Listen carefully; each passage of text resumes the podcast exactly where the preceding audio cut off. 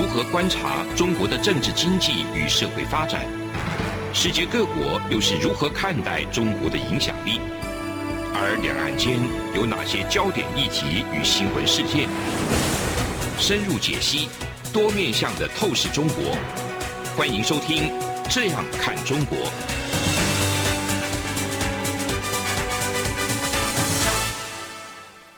这里是央广的《这样看中国》，我是富察，我的旁边是。好，我是张震。张震，OK。哦，我们这次节目要讲的是山西，嗯，山西。但是在讲之前，我们要先向江淮的朋友道歉。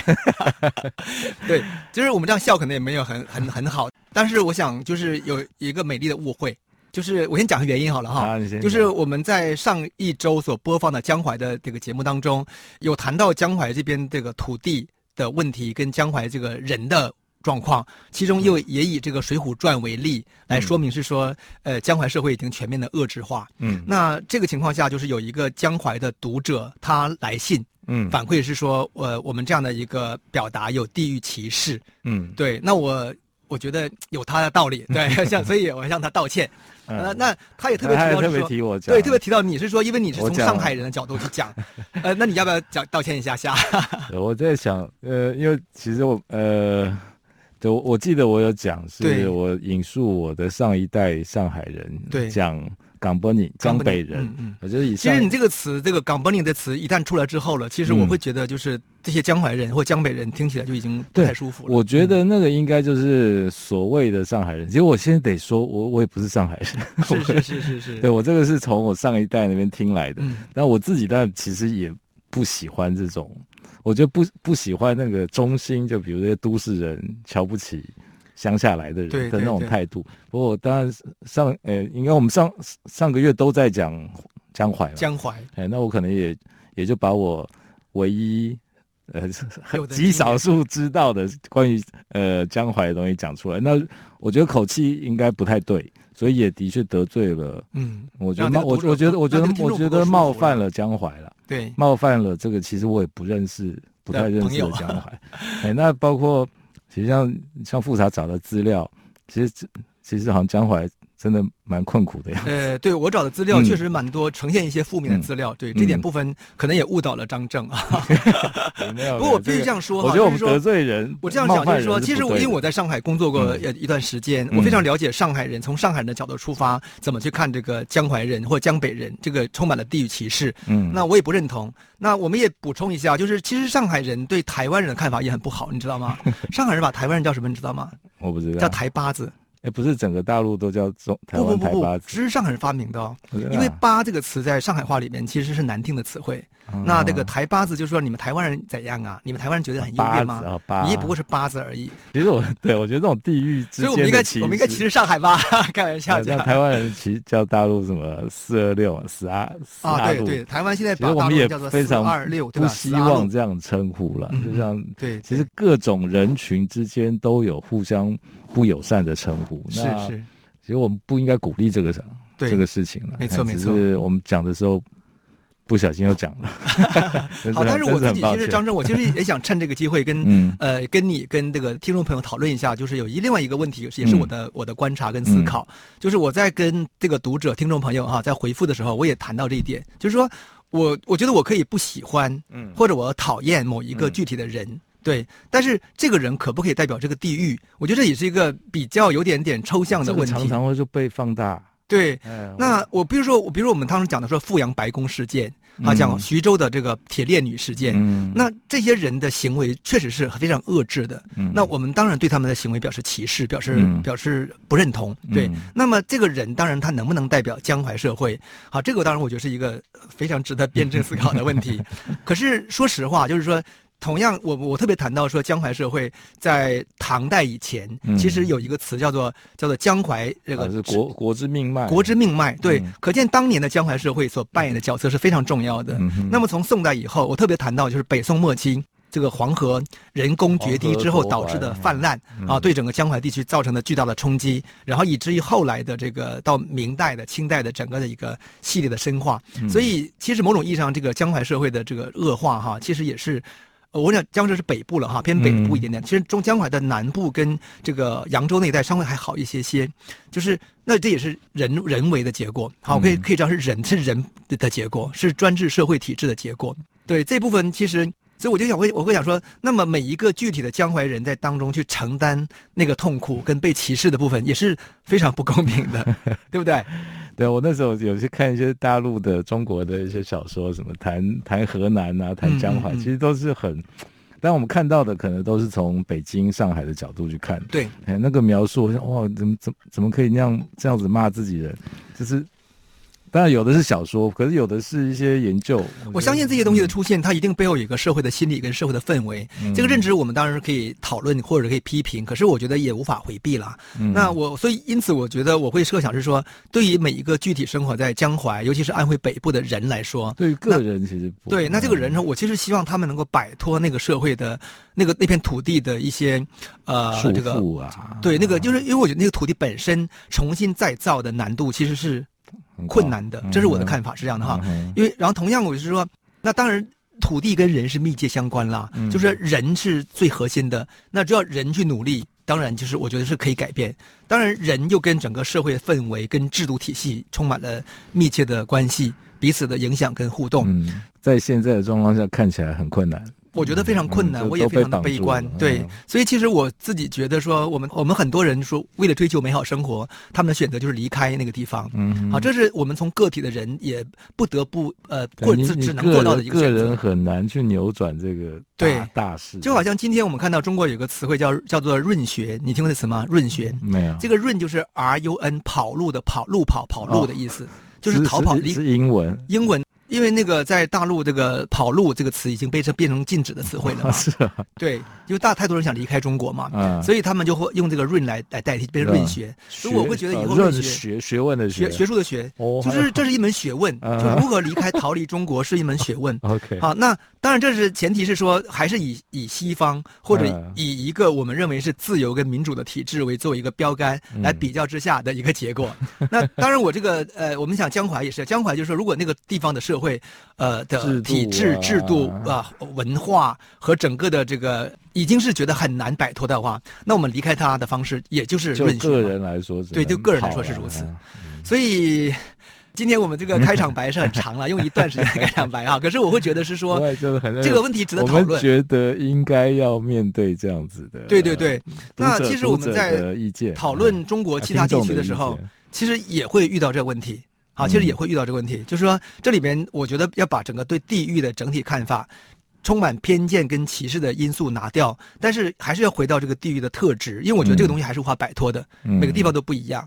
啊，所以我会主张是说，呃，这个人呃也不应该代表地域，然后这个人想离开这个这片他喜欢认同的地域或不喜欢地域时候，他有他的选择，嗯，然后我们也希望每个人都自己去努力。做出自己就是最好的行为，然后让自己的土地变得更好。那就像现在台湾，其实也是一样。台湾我们内部其实也有很非常的争议，比如说台北被称为叫做叫什么叫天龙国，天龙国，还有叫台湾那个岛被称为叫鬼岛，对不对？那么这个也很好笑，台湾人自己骂自己鬼岛可以，对对，但别人骂你就不行了，不行。对对对对，就好像说我自己的儿子自己打自己骂可以，但别人就不可以骂。之前有一个大陆女生来台湾写写一本书，叫《奴工岛》。哦，奴工岛。说台湾虐待外籍劳工是奴工，哇，那个这边的。请问你们的反应是什么呢？你们这些负责台湾移民这个问题，我们觉得他写的是真的啊，就是每个地方我觉得都有很不好的不好的一些制度啊，人。可是这本书在一般读者的圈子里，哦，你是谁？你回去看看你大陆到底谁是奴工党？好，这个这个啊，这个收尾很好哈。我们知道，就是说，其实不同地区对另外一个地区的看法，其实我觉得是难以避免的。好，总而言之，我们是避免歧视哈。我们下段开始就要进入到山西主题了哈。山西讲完啊，第一个讲完了。对，山西主题是非常值得讨论的主题。我甚至想做更多的系列来讲山西。好，休息一下。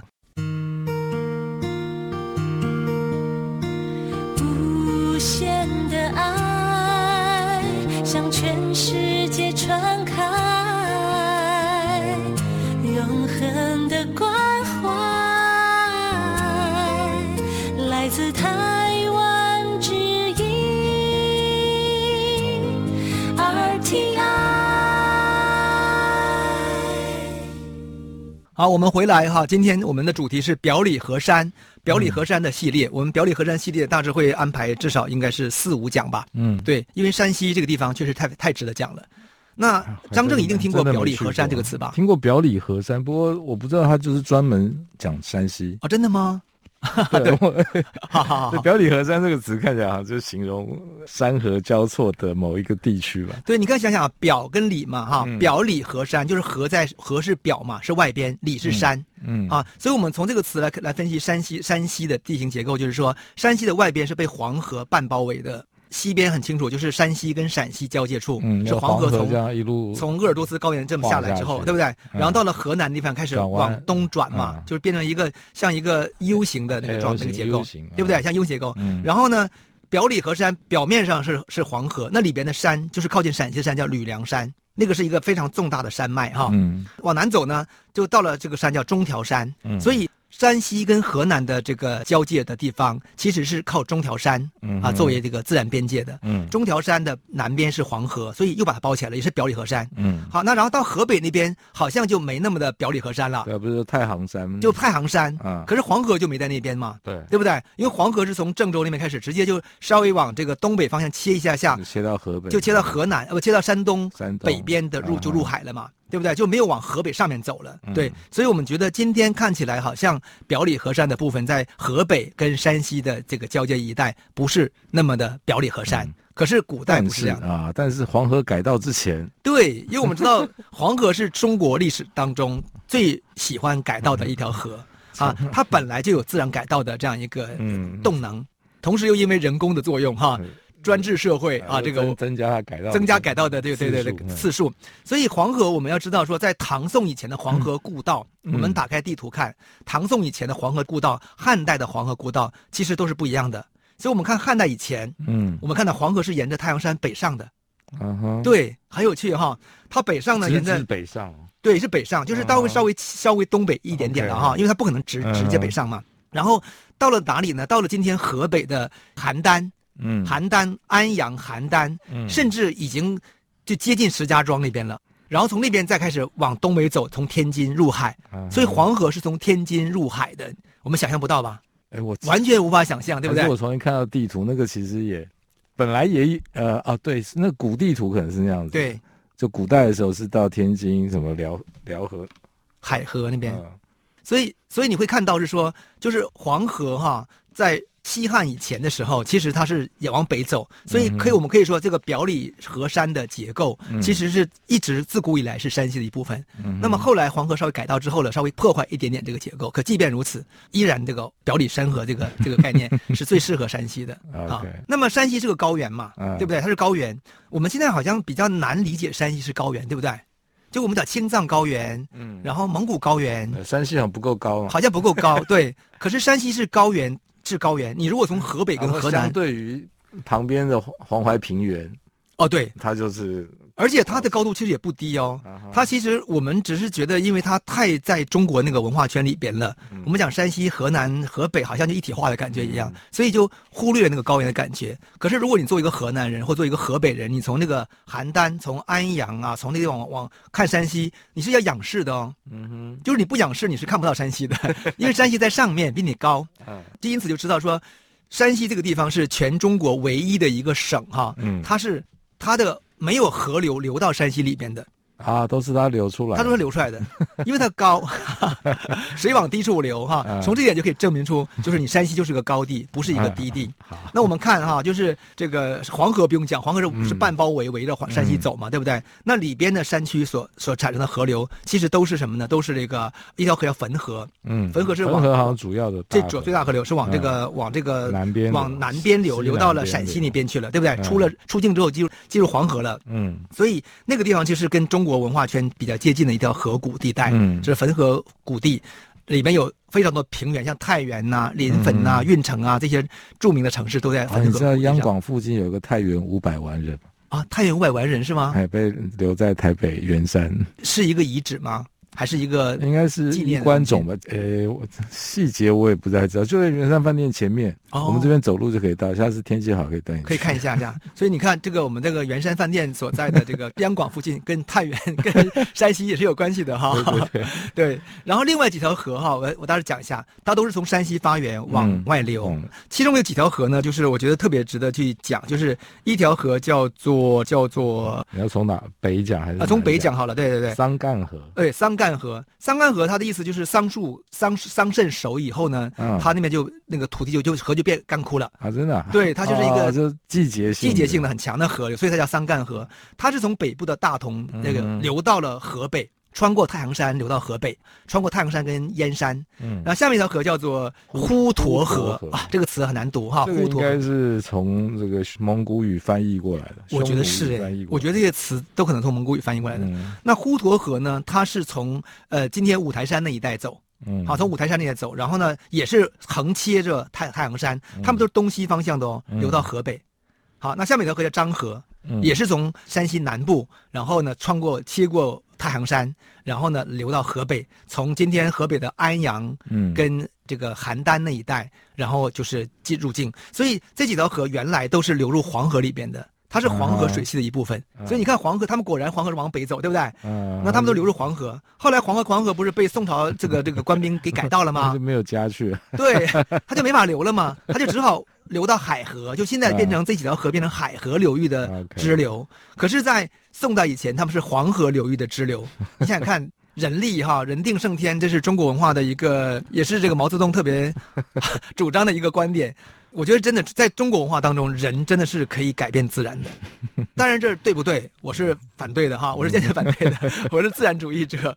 可是事实上，就是说，中国历史上就是会发生这样的事情的。对，好，那这就是说，山西作为表里山河的这个结构。那然后我们看到一点，就是我们必须特别强调一点，就是山西实际是内亚高原，也就是蒙古，蒙古是高原哦。所以它跟它跟蒙古高原是平的，它是平的，嗯，它是蒙古高原下垂到了中国的洼地当中的一个啊、嗯。呃，像航空母舰一样的一个地形结构，嗯，哦，这个比喻非常的形象啊、哦，嗯，就是它实际是蒙古高原的一部分，嗯，它是内亚的一部分，然后突出来一，它突出一部分，就好像说啊，朝鲜半岛一下就是哎垂出一块来 到海里去了，对不对？啊、对，对，就好像河西走廊我们讲过说，河西走廊哎伸出一块往那个西域走了，对不对？啊、因为河西走廊其实是比较低矮的啊、哦，嗯，所以汉人文化圈就可以进去，嗯，因为汉人的农耕社会是习惯于低地的，不习惯高地的。嗯，那高地都是游牧社会所主导的。嗯，地理空间，空气稀薄，稀薄哈，而且主要还可以放牧，啊，可以这个打猎，啊、所以这是这就是山西在历史当中作为内亚文化圈和内亚地理结构的一个重要的组成部分。嗯，那它垂到中国的这个文化圈当中，它就必然对中国的历史跟文化产生非常大的影响。嗯，这个就是我们其实我们这个系列的表里河山谈山西这个集讲呢会特别谈到的主题，就是山西的地理如何决定了中国的历史。啊，这是一个非常重要的主题哈，对，它主宰了中国历史的走向，历史上太多次了，至少中古史以前，基本上山西就是改变中国历史走向的一个，就是这种从高原这样一路杀下来，就就把平原这对的打跑了，对，打跑了。那为什么山西会有这样的一个地可能性呢？因为山西既封闭又开放，好，它北部是开放的，嗯、然后它的这个东南方向，呃，西南方也是开放的，所以游牧力量可以直接进入中国区。那我们稍微休息一下之后，下一节再分析这个结构。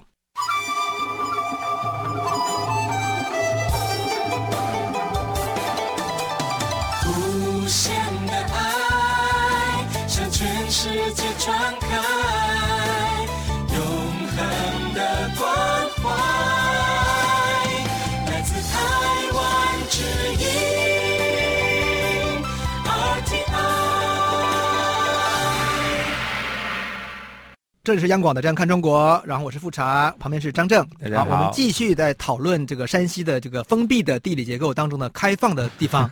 好，开放地方就是它的东北角，它其实是跟蒙古高原连在一起的。嗯，也就是说，山西北部的这个大同盆地，就是桑干河那一带，嗯，它是直接是跟张家口啊、跟呼和浩特啊是连在一起的。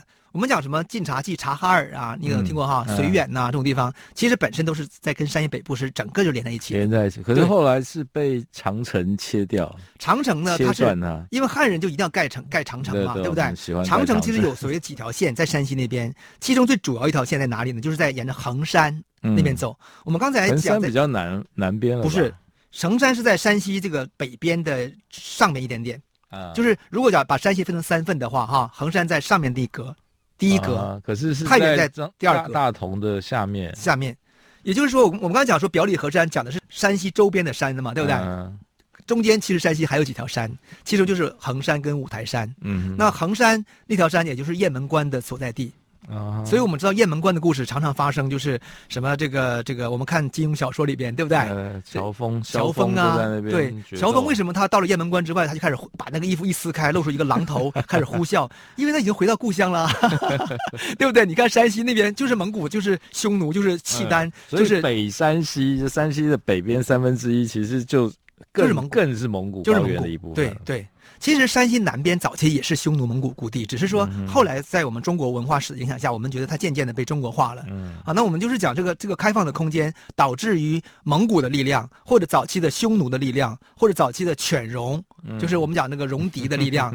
顺利的就进来了，而且那雁门关很好翻呐，嗯、虽然是一个 好像是个关口，可是说对于这个游牧民族来说，其实很简单的。好，那他进来以后，他不就进到一个好像一个口袋一样吗？嗯，就是两边都是山，中间就沿着汾河谷地就下来了吗？嗯，那汾河流到了黄河里边，穿过汾河跟黄河的那个那个交汇处的地方是哪里呢？就是华山啊，就是潼关华山那一带。从那边呢一过去哪里就是就是西安啦。嗯，好，所以你看它跟中国文化圈其实是非常近的。嗯，那这个开放的结构呢，就是从西从东北开一个口子，然后沿着这个汾河谷地，然后到东南呃到西南，西南然后来到了陕西。好，这这么一个开放结构，这就是这个山西地理的奥秘哈，也是 呃山西的地理可以主宰中国历史的奥秘之一。嗯，那我可以举几个例子哈，我们看这条路线为什么是很重要的路线呢？我们先举最近的一个例子，就是也不是最近了，应该讲就是呃慈禧太后那个西逃的例子。嗯。八国联军打到北京来了，对不对？慈禧太后发现啊，这个政策决定做政策错误，赶快跑掉。所以慈禧太后就赶快从这个神武门，就是紫禁城的北边往外跑。嗯，啊，跑遍之后呢，其实你你如果我们知道北京的结构之后，他就是慈禧太后她跑，直接往直接往两个地方跑，一个是往承德跑，嗯，这就是她老公的路线。嗯，她老公就是当年跑到承德去了，往东北跑。嗯，然后慈禧太后呢，知道承德已经不行了，她往西北跑。哈 哈，她翻过居庸关，就到了张家口。嗯，就是我们北京。正好是中心点，往东北就是承德，往西北就是张家口，嗯、所以他是翻过居庸关长城，然后到张家口。可他不不跑那个黄淮平原，他没有往南跑。对啊，为什么？为什么呢？因为这就是我们就是北方人，我们是游牧系的人，我们的、啊、慈禧是你们满 对满，所以你知道，就是说，像比如说像那个写那个明朝皇帝，嗯、这个清朝一来之后，他他往哪跑？他往南跑。我们讲过嘛。他跑到什么广东啊、广西呀、越南啊？为什么他往南跑？从北边打下来，他是南方人，对，他是南方人，他他熟悉的或者他认同的那个文化跟地理环境是南方的。可是我们满洲人不是啊，我们满洲人是要草原上我们才爽嘛。所以慈禧呢往张家口跑。好，你到了张家口。你下一站就一定是大同，嗯，大同就是已经山西境内了嘛，嗯，所以慈禧就是从张家口到大同，嗯，然后到大同呢，他还一路上很慌张，那时候还大，我记得他就是路上就是呃没有粮食嘛，因为很仓很仓皇的跑逃跑嘛，然后在大同那带好像吃了一个窝窝头，他说 哇，天下最美的食物就是窝窝头了。总而言之，他到了太原，然后翻过雁门关，然后到了太原就安定下来了。所以到了太原之后呢，慈禧的政府又为是正常运作了，嗯，所以慈禧在太原待了很久。嗯哼，然后太原的总兵我名字忘掉了，也是支持义和团的了。反正总而言之，这个人其实不是很好 啊。那他就是保护慈禧、护驾慈禧嘛。然后在太原建立一个新的一个，因为北京已经被这个八国联军占领了嘛。嗯，那你这个全中国各地的这个各省份的这个大官的奏折往哪跑？北京已经不能去了，以前都送北京去啊。现在呢，你慈你慈禧在哪里？我这时候还要收奏折？当然了，慈禧每天在办公的，慈禧并没有。慈禧啊，你人在哪里，哪里就是清朝中心，这就是慈禧哈。然后慈禧在余英时学他，哎，我人在哪里，哪里就是中国。我慈禧在哪里，哪里就是我大清。OK，大家都奏折下来。从前后来蒋蒋介石也是啊，他人在哪里，那个大家就是要往那边。对，这就是中中国政治的奥秘嘛哈，因为中国政治是大一统政治，而并不是一个地方政治。嗯，所以后来这个奏折就纷纷飞到了山西，到了山西，然后各地的那个运粮啊，然后那些东西全往山西跑，然后从山西之后呢，慈禧。山西毕竟还是比较相对来说是一个那个呃，不是一个对腹地比较小的一个，他所以他最后一定要到西安，嗯，所以慈禧也是沿着汾河路线南下，然后穿过这个黄河到了西安，在西安待了一年。嗯哼，好，这一年当中，整个西安就变成中国临时的中心啊，清帝国的临时政治中心。后来慈禧打听风头，看说，哎，好像他八国联军也没怎样哈，就和好了嘛。然后自己就回到了北京。那慈禧回北京路线就不是这逃跑路线，就不是从山西走了，他就走的是我们正常人理解的路线。我们就就说啊，那就从河南洛阳啊，对不对？巡视，然后走啊，然后一路巡，慢慢走，慢慢的有边走，然后边看大臣的反应，边看这个八国联军的反应哈。啊，OK，很好。然后从那个河北往北上。到了北京，回北京，所以你看慈禧逃亡路线，恰恰说明了山西的地理结构，嗯，对不对？不然其实其实高地说不定，因为应该反过来说，低地平原湿沼泽，所以也许那种车马反而难走，呃，是这样吗？我觉得在在技术不成熟的时候是如此，对对对，但是也是在慈禧时代的时候，那个已经不是问题了，就是不管是舟船，可是跑到还是跑到山里面比较安全，感觉得那是一种习惯。一种习惯，就好像我我现在我自己的习惯，我开车我是是往山里去的，我不会在平地走的，因为在山里面崇山峻岭当中我就自由了，你知道吗？这是我用我的 来来来形容慈禧哈，就是他们觉得那个是安全的，我觉得是没错的。心理上，对对对，那这是一个。例证哈，那我第二例证呢，就是我们快速讲，就是就是共产党，共产党不是在延安吗？延安在哪里？就是陕西北部，然后靠近吕梁山，靠近黄河跟山西那个交界的地方。所以共产党在抗日时候，他当然是没抗日嘛。然后在一九四五年这个二战结束以后了，共产党要迅速接收东北，对不对？所以共产党怎么怎么走？他一个路线一样的，他也是从山西那边，从延安迅速翻过黄河到临汾。然后北上，穿过雁门关、大同，从从过这个河北那边张家口那边，直接插到东北去了。嗯，还有一一个一条线，就是他直接从那个沿北部往北走，穿过到鄂尔多斯，到这个呼和浩特，从蒙古草原走。蒙古草原走。对，就是基本上他都不会说啊，我从河南 啊、山东走，有小平民老百姓，有小部分人是这样走的了哈，但大部分主力都这样走的。嗯。那么他在边走边建立是根据地嘛？什么晋察冀根据地？你可能没听过哈。呃，晋察冀我听。你听过哈？晋就是什么？就是河北嘛。察就是察哈尔，察哈尔的核心就是哪？就是张家口。晋是山西了啊，对，晋是山西，察是察哈尔，冀是冀是河北。好，那察就是张家口啊啊，然后就是这样的，就就就跑东北去了。那他这个路线。他学谁学的是谁呀？学的是皇太极 啊，因为清朝人打明帝国哈，他也是这样走的，就是大家都以为走打山海关，对不对？嗯，最后他坚持打山海关，但是他历史上有太多次直接从沈阳翻过这个这个这个燕山山脉，燕云十六州。就翻过来了，对，就是就是燕云是北部，从北部的草原直接切到大同，从大同那边直接穿过居庸关，就到北京城下。皇帝明朝皇帝吓得要死，为什么？你这个路线就是北方游牧民族太熟了，所以共产党也在学习我们。对，那我们透过这样一个故事来呈来呈现，就是说，其实山西是一个也是一个开放的结构。那这个结构当中，就是导致于山西作为一个内亚的一部分，对中国的历史有非常大的一个主导作用。嗯今天到此结束了，然后我们下一讲就会从古代开始讲起，说古代的山西如何决定了古代的中国。谢谢大家。哎，你知道吗？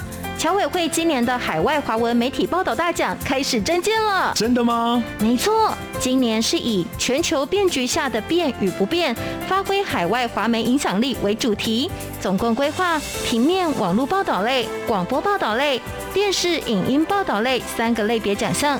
不止如此，还有全球新闻志工限定的侨务电子报新闻报道特别奖。只要你是侨务电子报的新闻志工，而且报道作品有在侨务电子报刊登过，就可以报名喽。那参赛作品只要是聚焦台湾、报道台湾，而且在限定刊播期间于中华民国境外媒体平台刊播就可以了吗？没错，把握时间，在七月三十一日前上网完成报名。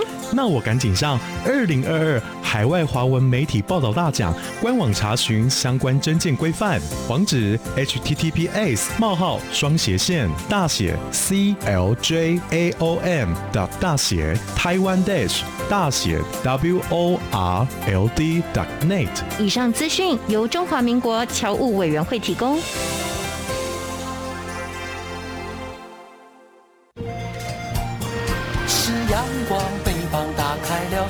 界之窗是阳光翅膀，环绕着地球飞翔。